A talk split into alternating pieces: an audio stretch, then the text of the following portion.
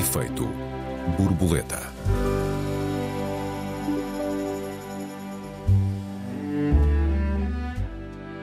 A tentação continua lá. Acabará Portugal por apertar o cerco legal ao discurso de ódio? Quem define o que é discurso de ódio e o que é que há nisso, na proscrição de censura? Bem-vindos a mais um Efeito Borboleta. Eu sou Joel Neto. Bem-vindos, eu sou Raquel Varela. Raquel, boa tarde. Assustou-te a proposta do grupo parlamentar do Partido Socialista, depois retirada, para, no fundo, apertar o cerco ao discurso de ódio, de algum modo reforçando as possibilidades de o identificar e punir? Assustou-te, não foi? Boa tarde. Quer dizer, assustou-me. De onde menos se espera, nada vem, como diz, como diz um velho adágio brasileiro e eu já não espero nada destes. Quer dizer, tenho muita esperança. Já não esperas nada do, do Partido Socialista? Uh, do, nem do Partido Socialista, nem, nem, de, nem dos outros partidos, uhum. e, e, certamente muito menos da alegada alternativa que é 10 vezes pior da, da extrema-direita. E, portanto, o que eu espero é que as pessoas voltem a, a ter esperança em si próprias e, sobretudo, confiança para mudar. Mas até lá de facto eu não espero nada. Não espero nada, sobretudo, das instituições, do Estado e do direito a regular as nossas liberdades. Uhum. Porque eu acho que isto vem de longe. Na verdade, esta tentativa de calar o oponente começou com a chamada guerra ao terror e esse regresso do alegado choque de civilizações, que para mim é uma forma dos países ocidentais dominarem as zonas de produção de petróleo e matérias-primas do Médio Oriente. Depois teve uma espécie de contrarresposta tenebrosa uh, que foi uh, os ataques ao Charlie Hebdo, uh, que também já foi uma clara restrição e um ataque às liberdades e garantias absolutamente fundamentais.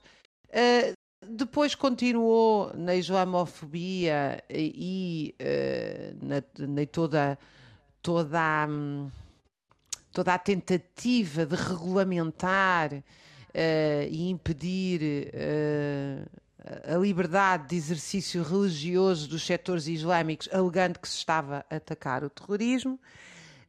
e depois veio o Me Too, que, que que antes disso foi precedido por uma política identitária, também alegadamente antirracista e feminista, que na verdade visava proibir uh, o debate público inverter o ónus da prova, e na pandemia, com uh, recuperando a velha ideia do negacionismo, uh, o negacionismo tinha sido, enfim, criado em grande medida contra aqueles que negavam o Holocausto, e depois esse conceito foi estendido Uh, não por acaso a partir do Estado de Israel, que tem uma, que tem uma orientação uh, não só para a sua extrema-direita, mas é um, é um, digamos assim, um farol da extrema-direita mundial, estender essa ideia do, do, negacionismo a quem queria debater o clima e a quem queria debater o clima, a ciência climática, enfim, e a quem queria debater as medidas da pandemia.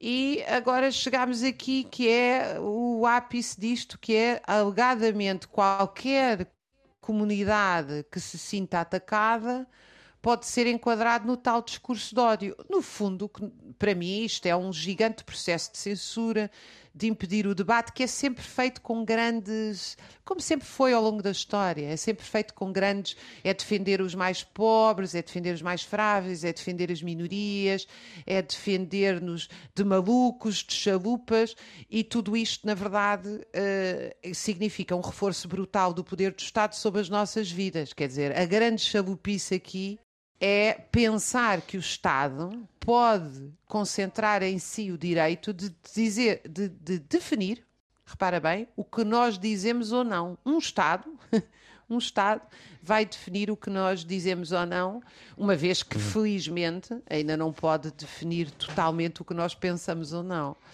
Não sei, uhum. o que é que tu achas uh, deste? Bom, achas que eu, que eu estou a fazer uma deriva? Fiz uma, uma história muito longa.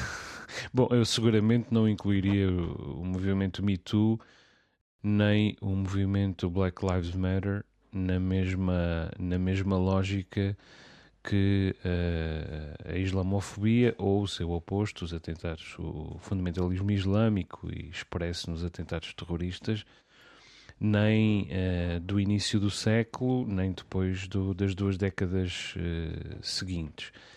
Uh, mas estou de acordo contigo no fundamental. É preciso dizer que a nossa discussão vem de uma iniciativa legislativa do, do Grupo Parlamentar do Partido Socialista que, na verdade, caiu. Uh, e que, mas que pretendia criminalizar por uh, razões políticas ou, ou, ideológicas. Isto é uma, uma loucura. Há toda uma série de razões para não se proibir uh, o discurso, nenhum género de discurso, nem mesmo aquele que, a que se pode chamar de discurso de ódio, e na verdade, se calhar, sobretudo aquele a que se pode chamar de discurso de ódio.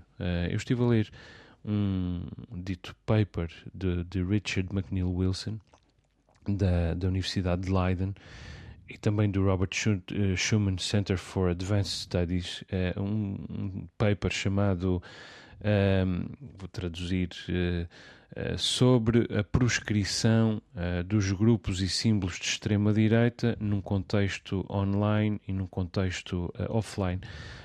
Richard McNeil Wilson estudou 51 grupos, dezenas de símbolos, dezenas de ideias-chave, milhares de artigos, na verdade, eh, de intervenções de propaganda e, sobretudo, de posts de internet. Uh, e a conclusão uh, a que ele chega é que há toda uma série de razões para não se proibir esse discurso, mas uma delas, ou talvez aquelas, uh, pelo menos aquela em que estaríamos todos de acordo, é a prática, que é a proscrição gera substitutos, produz substitutos funcionais e geográficos, ou seja, em cada unidade territorial, chamemos-lhe assim, em que alguém seja proibido por ter este tipo de discurso, vai aparecer outra uh, pessoa, vai aparecer alguém substituta um, ehm, para uh, ter o mesmo discurso de um modo diferente, de um modo que não seja confundido com o anterior.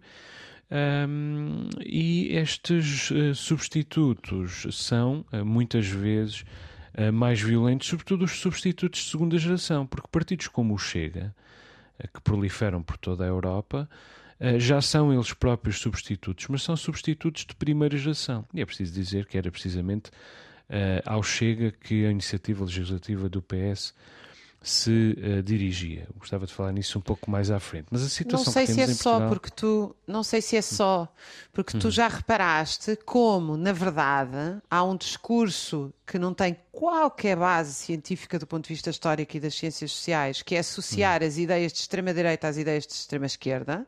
Sim, claro. Uh, isso é um absurdo. Isso. Uh, quer dizer, as pessoas de extrema-esquerda defendem a igualdade, defendem o socialismo. Claro. Outra coisa é o que é que regimes fizeram em nome disso, mas regimes em nome do liberalismo fizeram barbaridades, regimes claro. em nome do cristianismo fizeram barbaridades. Portanto, portanto claro. eu não sei se é só dirigido ao, ao, ao, Chega. Eu acho que com o argumento de que é dirigido ao, ao Chega, acaba por ser dirigido a todas as pessoas que ponham em causa o poder, a ordem. Sim, é quando é razão. Uh, é, é, urgente haver pessoas que põem em causa o poder, seja ele qual for. Eu devo dizer Sim. que se fosse o meu poder, o meu poder, não, eu não, não quero ter o poder, estou a dizer, um poder em que eu acreditasse, um poder que eu defendesse, um governo que eu defendesse, um Estado. Não me estou a dever defender um Estado, mas enfim, pelo menos um governo. eu, eu não quero que, eh, que seja uh, proibido questionar. O questionamento, a desobediência face às estruturas de poder é a base do exercício democrático da liberdade, uhum. seja ele qual for o poder. Estamos de acordo, uh, desde logo, sobre as diferenças fundamentais entre a extrema-esquerda e a extrema-direita. Quer dizer, a extrema-esquerda tem um discurso uh, inclusivo, tem um discurso solidário, tem um discurso fraterno. A extrema-direita alimenta-se em exclusivo do ajuste de contas, uh, da vingança, uh, da exclusão, da segregação. Da segregação. E, portanto, uh, independentemente daquilo que determinados regimes fizeram em nome de uma e de outra ideologia, a extrema-direita é a todos os títulos, a todos os títulos censurável, inclusive do ponto de vista abstrato. A extrema-esquerda não é da mesma, da mesma uh, natureza. Mas a situação que nós temos em Portugal, independentemente de o discurso de esta, uma iniciativa desta natureza visar a extrema-esquerda ou a extrema-direita, é, se não perfeita, eu diria a melhor possível. Porque os riscos uh, que nós corremos uh, perante uh, o Chega, por exemplo, ou os partidos de extrema-direita ou de extrema-esquerda, já agora, que têm um mínimo de expressão uh, eleitoral, não passam, para já, uh, pela violência. E, por outro lado, já existe legislação para o essencial, que é punir o incitamento que efetivamente leva à violência. O número 2 do artigo uh, 240 do, do Código Penal já pune expressamente alguém que através de meio de divulgação pública, provoque ou incite a prática de atos de violência, difamação, injúria ou ameaça a pessoas ou grupos de pessoas, nomeadamente em razão da sua etnia, nacionalidade, região, religião, género, orientação sexual ou deficiência. E estão previstas penas de prisão efetiva de seis meses a cinco anos. Um, agora, aquilo que uh, esta sanção exige é que a conduta seja efetivamente realizada no espaço público, não em privado, e que esse discurso tenha um efeito concreto, uh, discriminatório, traduzido na provocação de atos de violência, na prática de crimes, uh, dos crimes que eu citei acima. O resto é perigoso. Eu percebo que seja preciso uh, ajustar a legislação portuguesa às tendências europeias, no contexto da União Europeia mas quer dizer, crime uh, por uh, ideologia, crime por ideias ideologicamente censuráveis, é uh, extremamente perigoso e, aliás, é um absurdo. Eu creio que foi o Pedro Mexia que lhe chamou ganhar na secretaria. ou seja, forçar de algum modo o Tribunal Bem, Constitucional. Bem, mas aqui não é só na Secretaria.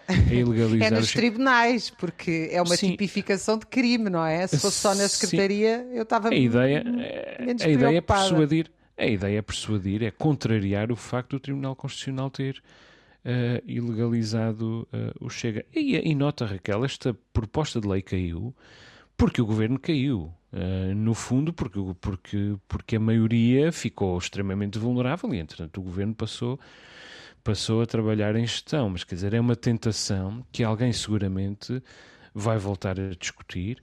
Desde logo porque é um, uma, uma tentação que vários países europeus, a que vários países europeus estão a, a ceder.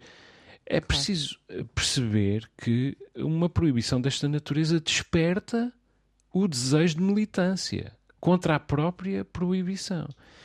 E se Bom, mas isso coisa... não é mau. Eu, por exemplo, tenho um grande desejo de militância contra esta proibição. Certo, eh, mas se há uma coisa eh, que eh, a extrema-direita faz muito bem é vitimizar-se. É transformar claro. esses desejos de, de, de militância em ódio e em apoio concreto.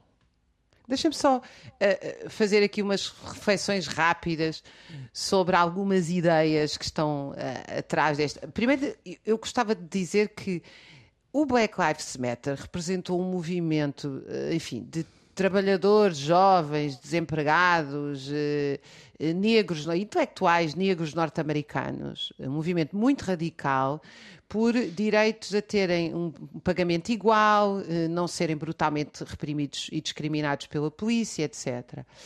E o movimento feminista norte-americano, eh, enfim, devemos-lhes muito, inclusive a liberdade com que hoje, ou a maior liberdade com que hoje eh, as mulheres vivem, incomparavelmente maior do que há 30, há 40 ou há 50 anos atrás.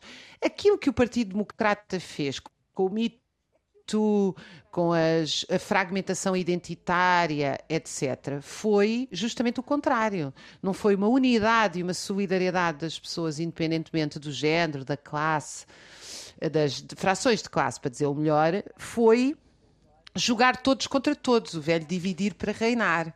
Uh, e portanto eu não tenho, não, não, equiparo isso. E realmente o Partido Democrata norte-americano, que é o grande farol destas ideologias que depois se espalham, e espalham-se, evidentemente, através de ONGs, através de partidos, através de estruturas ligadas e, e, muitas vezes financiadas. Coisa que eu não, tenho, eu não tenho contra. Eu acho que as pessoas devem financiar as suas estruturas partidárias e lutar pelos seus direitos. Portanto, para mim o problema não é isso. O problema é quando não há financiamento para lutar por uh, direito, por exemplo, de liberdade ou direito de solidariedade e só de e só esta esta in, verdadeira intoxicação de fragmentação, não é? Que é não sei quantas etnias, não sei quantas origens, não sei quantos. Eh, a, a certa altura toda a gente detesta toda a gente, ou toda a gente alega detestar toda a gente. Mas, feito este introito um bocadinho grande, eu gostava de salientar que grande parte do que o que se diz que é discurso de ódio são as pessoas a protestar como sabem e a iliteracia política é grande, como sabem, contra uhum. coisas que as magoam profundamente. E, portanto, quando as pessoas eh, dizem, inclusive, barbaridades contra os imigrantes, muitas vezes eh, são, não são capazes de fazer mal aos imigrantes, e até se tiverem imigrantes ao pé de si, são solidários, mas é a primeira. Quer dizer, há uma dissociação entre aquilo que as pessoas fazem, pensam e dizem no fundo, o que eu quero dizer é que a esmagadora maioria das pessoas que votam na extrema-direita não é de extrema-direita, não se organiza para ir perseguir imigrantes, são pessoas que têm, que estão uh, desesperadas, que não têm literacia política, que, que não encontram alternativas, porque evidentemente nós tínhamos que enfrentar a imigração com solidariedade ativa, e isso também não existe, e é bom que, que, se diga que também não existe da parte dos sindicatos, uh, nem das estruturas organizativas, e portanto as pessoas veem-se perder o emprego. Hum. Este hum. último filme do Ken Loach que eu já aqui falei, fala justamente disto, de como é que as pessoas estão desesperadas na Europa e uh, olha o outro como um perigo. E como é que se pode ultrapassar? Com ações concretas, não é proibindo os discursos, é com ações concretas se chega à solidariedade. Então, na verdade, nós queremos meter no mesmo saco Uh, gente que, inclusive, é por investigações jornalísticas, está associada a organizações uh, de, de, de, legalidade altamente duvidosa, como é o caso da extrema-direita e das suas organizações para oficiais, com as pessoas comuns que dizem uh, muitas vezes coisas erradas. Quer dizer, é um, é um grau de. É dizer a, a milhões de pessoas cala a boca. É um cala a boca. Na verdade, uhum. isto é um cala-a-boca, não é? Vamos lá debater, vamos lá debater os vossos problemas, os nossos problemas. Uh, é horrível ver imigrantes maltratados a ganhar metade. Então, como é que fazemos isto? Vamos com um megafone queimar-lhes as casas, como fazia o Ku Klux Klan e faz nos Estados Unidos, ou uh, em relação aos negros, ou vamos atrás dos judeus, ou hum. uh, vamos criar aqui uma solidariedade entre eles. Certo, também, também é preciso dizer aquele que é difícil lidar com o populismo. Quer dizer, é, é difícil fazer legislação e é impossível não o fazer para lidar com uh, o populismo, porque o populismo joga o jogo da irracionalidade. O populismo alimenta-se da ignorância, sabe alimentar-se da ignorância. Mas tu próprio ainda agora referiste bem que nós temos hum. tipificados hum. na lei o crime de difamação, claro, o crime claro. de incitamento ao ódio, etc. Claro, Incitamento não é isso, estou a dizer organização. Estamos Estamos de acordo com, com, com isso, mas é preciso uh, encontrar novas respostas para novos desafios que o populismo vai, vai uh, criando. Porque, quer dizer, e tu achas que essas respostas esta... são legais? Elas não, não, não, são. Não, não, eu sou contra esta, esta medida, esta uh, iniciativa legislativa do PS, acho que isso ficou claro. Mas quer dizer, o populismo agarra na ignorância das pessoas e transforma essa ignorância numa arma em seu próprio favor. A sua ferramenta é, é a demagogia, é a mentira descarada, é o, é o cinismo, é, é o chamado uh, pós-verdade. Aliás, isso vê-se todas as semanas na Assembleia da República. Uh, Santos Silva, o Presidente da Assembleia da República, tem muitas vezes respondido ao Chega num tom que, que o penaliza, que porventura até o beneficia eleitoralmente se ele tiver ambições presidenciais, mas acaba por, de algum modo, insuflar uh, o, o, o, Chega, porque realmente o Chega uh, pisa na bola do decoro parlamentar, daquilo que efetivamente se pode e do modo como se deve dizer na Assembleia uh, da República. E, mas, no essencial, ele tem razão, gere, gere o mal. Agora, o que, o que falta uh, e que é preciso sublinhar é educação e massa crítica e boa educação.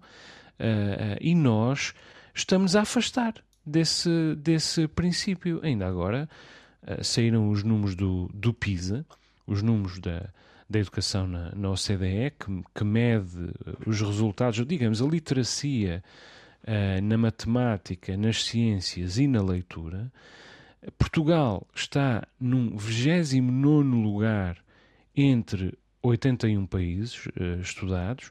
Uh, atenção que, que, isto envolve mais de meio milhão de, de, estudantes, portanto não é, não é, uma, não é um estudo despiciando. Portugal está em 29 lugar, atrás de muitos países europeus e de muitos países não europeus mas na verdade todos os números da OCDE estão a cair. Estão a cair. Uh, uh, está a cair a literacia uh, dos nossos estudantes de 15 anos, que é aqueles que são medidos por este estudo, ou seja, estudantes que estão a caminho da universidade, a sua literacia é cada vez pior na matemática, nas ciências e na leitura. Quer dizer, e eu acho isto muito preocupante e não consigo dissociar isto da onda uh, da onda proibicionista, uh, mas também do recrudescimento da extrema-direita um pouco por todo o lado. A extrema-direita cai aqui, mas uh, renasce ali, quer dizer, cai no Brasil, cai nos Estados Unidos, mas renasce na Argentina, renasce na Holanda, na Holanda, mas, Joel, um, um, país o, estruturado. O, o, país, o país onde o nazifascismo chegou ao poder tinha das classes uh, médias mais ilustradas e educadas do mundo, não é? A Alemanha Sim. nazi. Sim, e que, e que já não, eles, eles já não tinham analfabetos, Portugal isso, ainda tinha 50% isso, de analfabetos. Isso permanece um dos grandes, um dos grandes, uh, um dos grandes uh, enigmas da história, mas Raquel, uma coisa em que nós com certeza concordamos é que a iliteracia não é boa. Uh, claro. A literacia talvez não resolva tudo, mas a iliteracia claro. não é seguramente boa. E havemos discutir aqui o PISA, porque eu acho que o PISA é um péssimo medidor. Então, se o PISA está mal, é porque eu acho que nós ainda estamos 10 vezes pior do que diz o PISA, porque o PISA em si já é um fica péssimo instrumento. Mas fica a quem, é isso? É, muito. Quer dizer, o, o, PISA o que faz é uma modernice te eh, tecnológica passível de algoritmizar os velhos uh, ler, escrever e contar de Salazar. Ou seja, o PISA não mede história, não mede filosofia, não mede abstração, não mede conceitualização. Portanto, o PISA é uma medição para adaptar a um mercado de trabalho de muito baixa exigência no mundo ocidental, é um, é um instrumento da OCDE, que não mede os conhecimentos, mede as competências. Portanto, se nós tivéssemos uhum. um instrumento de medir conhecimentos, estávamos, quanto a mim, muitíssimo pior do que com, com a medida do PISA. Então, desse ponto de vista, há de servir, pelo menos para, para, o fim desta discussão, que é estamos ainda pior do que aquilo que o PISA diz. Bom, acho, não acho bom, uh, bom sinal. Uh, queria, se calhar, uh, falar um bocadinho, dar um exemplo concreto sobre esta questão, por exemplo. Uma das questões que a extrema-direita pega sistematicamente, cá são é, as pessoas da etnia cigana, o que são, enfim, irrelevantes. Nós temos 30 mil pessoas da etnia cigana, temos um milhão de imigrantes. Uh, é muito curioso que uma das razões é que são malandros não fazem nada. Bem, a quantidade de malandros que não fazem nada nas classes burguesas é absolutamente impressionante. Uma boa sociologia das classes burguesas diz que às vezes há um filho que se safa, enquanto que os outros todos estão à espera que os pais morram para ter herança. Uh, e, e, portanto, eu uh, uh, acho imensa piada esta, esta ideia do chega olhar para baixo e nunca para cima. A outra questão que me parece de grande relevância é que o Chega quer os imigrantes de mão de obra barata. Nunca se viu o Chega dizer nada em relação às condições miseráveis em que 8, 10 uh, trabalhadores oriundos do Nepal habitam o mesmo quarto. Porque o Chega, como bom representante que é destas pequenas empresas afogadas em impostos, que é verdade que são, mas estas empresas vivem no turismo, vivem nos impostos, etc. Eh, vivem no turismo e nestas, na logística destes trabalhadores uh, muito mal pagos. Do outro lado, eu gostava de dar um exemplo muito concreto, porque ainda agora falei do filme. Não é um nem dois casos na história em que os sindicatos produziram uh, materiais em outras línguas, foram ter com os trabalhadores e uhum. conseguiram juntar os trabalhadores no mesma organização de forma a garantir, por exemplo, os mesmos direitos iguais para todos, para que uns não sejam concorrência de outros. Uhum. É essa lógica, essa é, essa é a lógica para combater o ódio, não é proibindo os discursos, era só esta a minha nota. Olha, Raquel, gostava de discutir um dia destes os partidos à direita do Chega, os partidos e os movimentos à direita do Chega. E o risco Poxa. que dei, se achares bem. Eu acho muito bem, mas, mas ainda é mais assustador. Mas vamos a isso. Chegamos... E também temos que discutir o PISA, se tu achares bem. Então vamos a isso. É uma boa maneira de acabar o nosso programa. Raquel, já se concluiu o nosso tempo. Deixa-me só recordar que os nossos ouvintes têm à disposição o endereço de e-mail efeitoborboleta.rtp.pt Perguntas, perplexidades, protestos, sugestões. São todos bem-vindos. Muito obrigado pelas muitas mensagens que os ouvintes continuam a enviar-nos. O Efeito Borboleta volta para a semana. Um abraço aos ouvintes, um beijinho Raquel, até para a semana. Um beijinho, Joel. Um abraço aos ouvintes.